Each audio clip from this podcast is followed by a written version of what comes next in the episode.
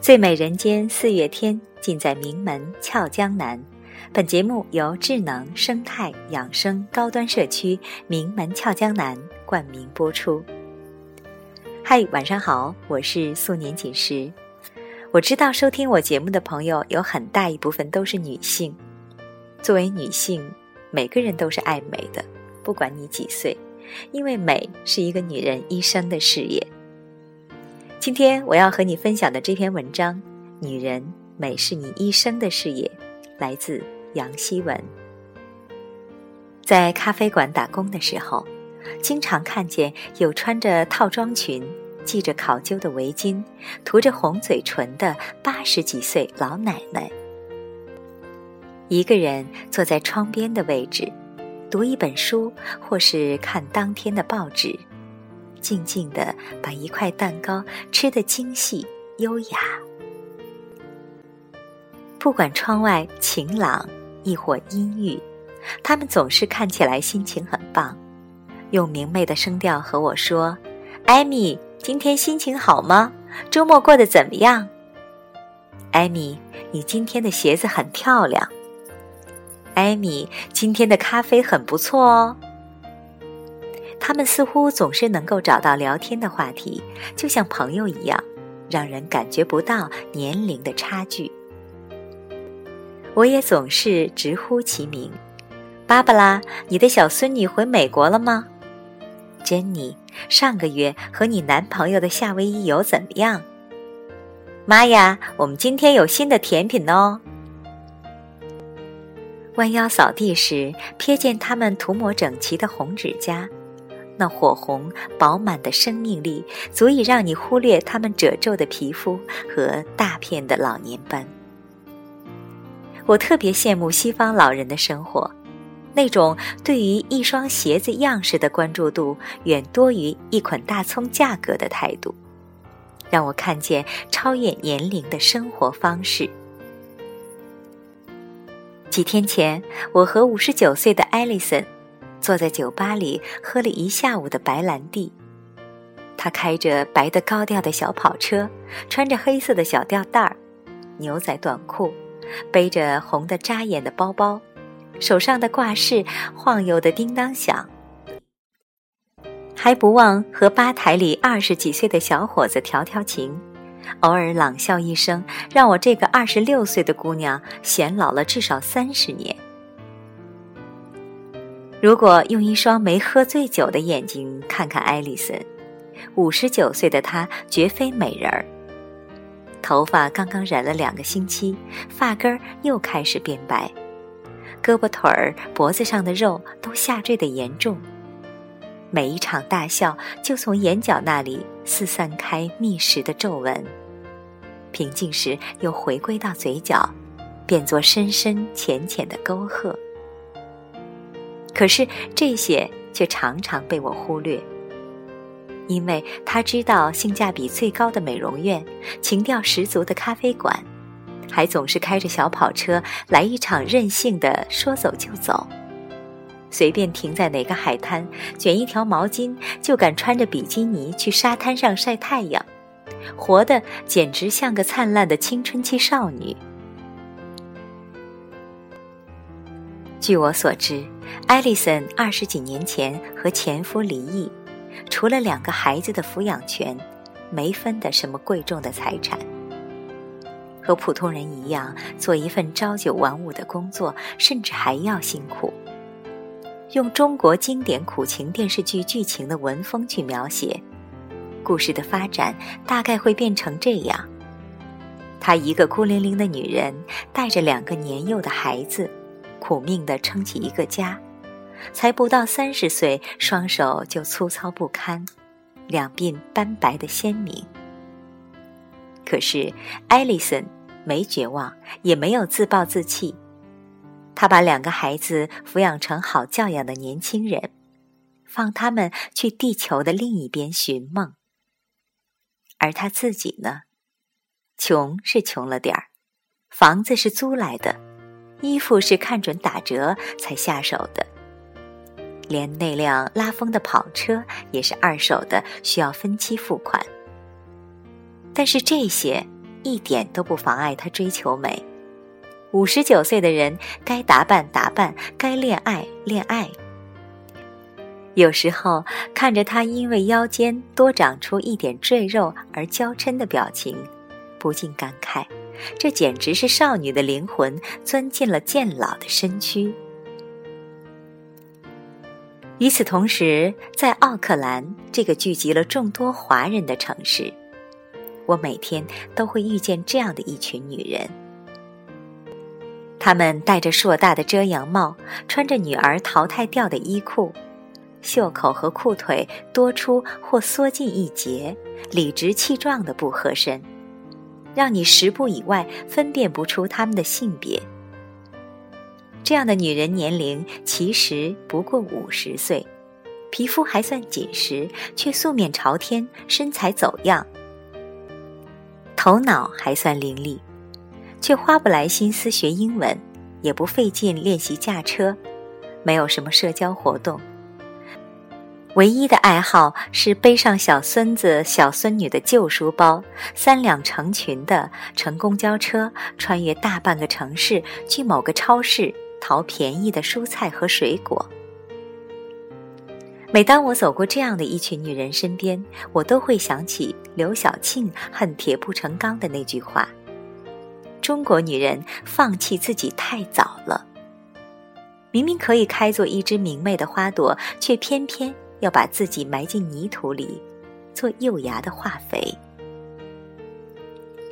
几年前租房时，认识了一位北方阿姨。作为定居国外十几年的老移民，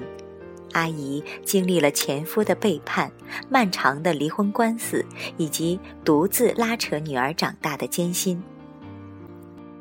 终于熬到女儿结婚生子，日子渐渐好起来，总算可以开启自己的人生了。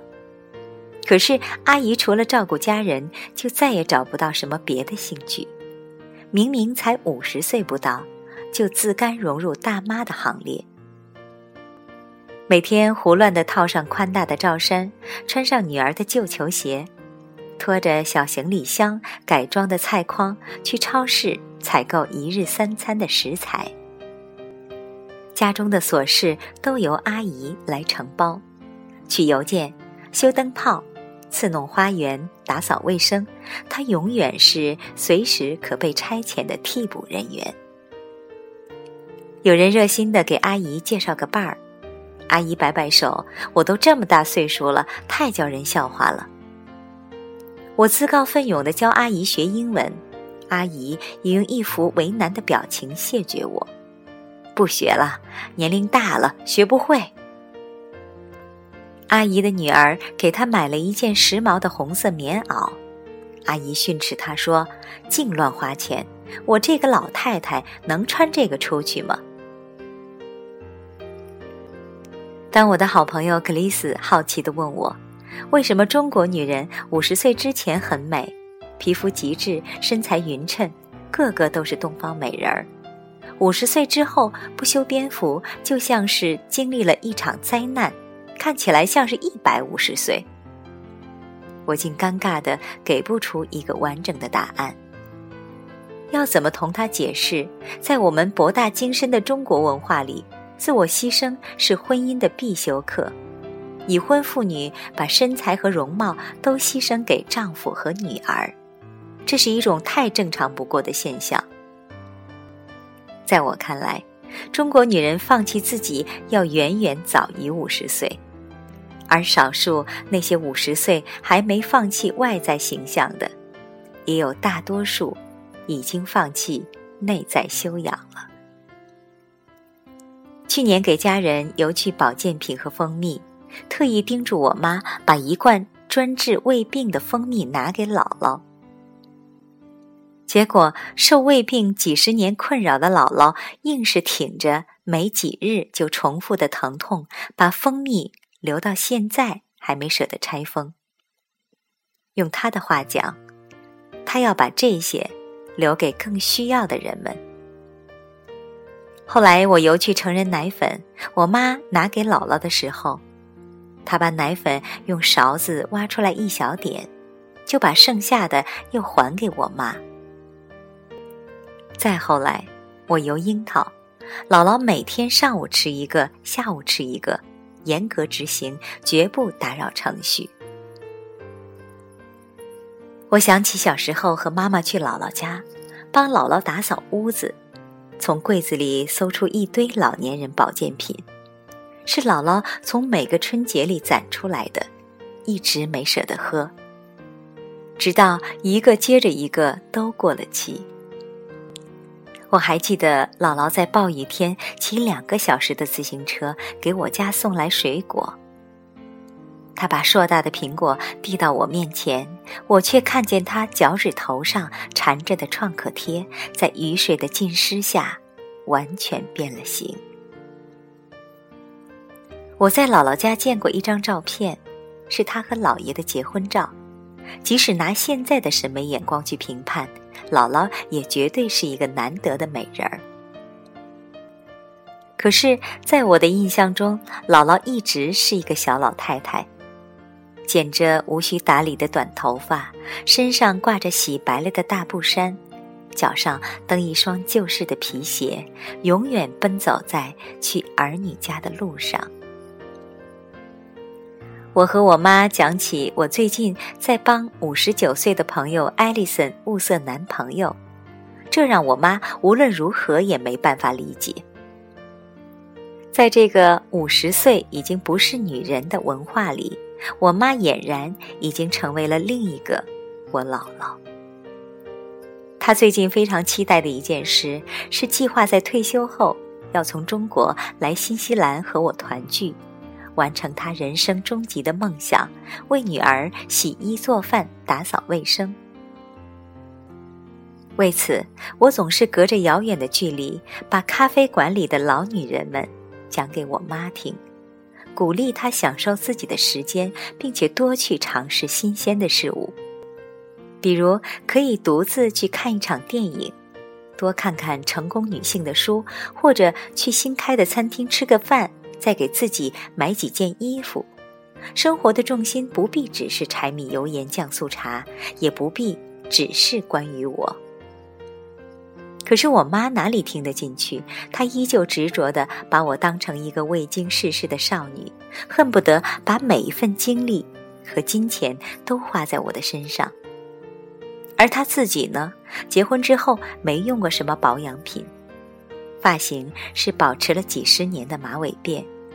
衣柜里没有几件像样的衣服，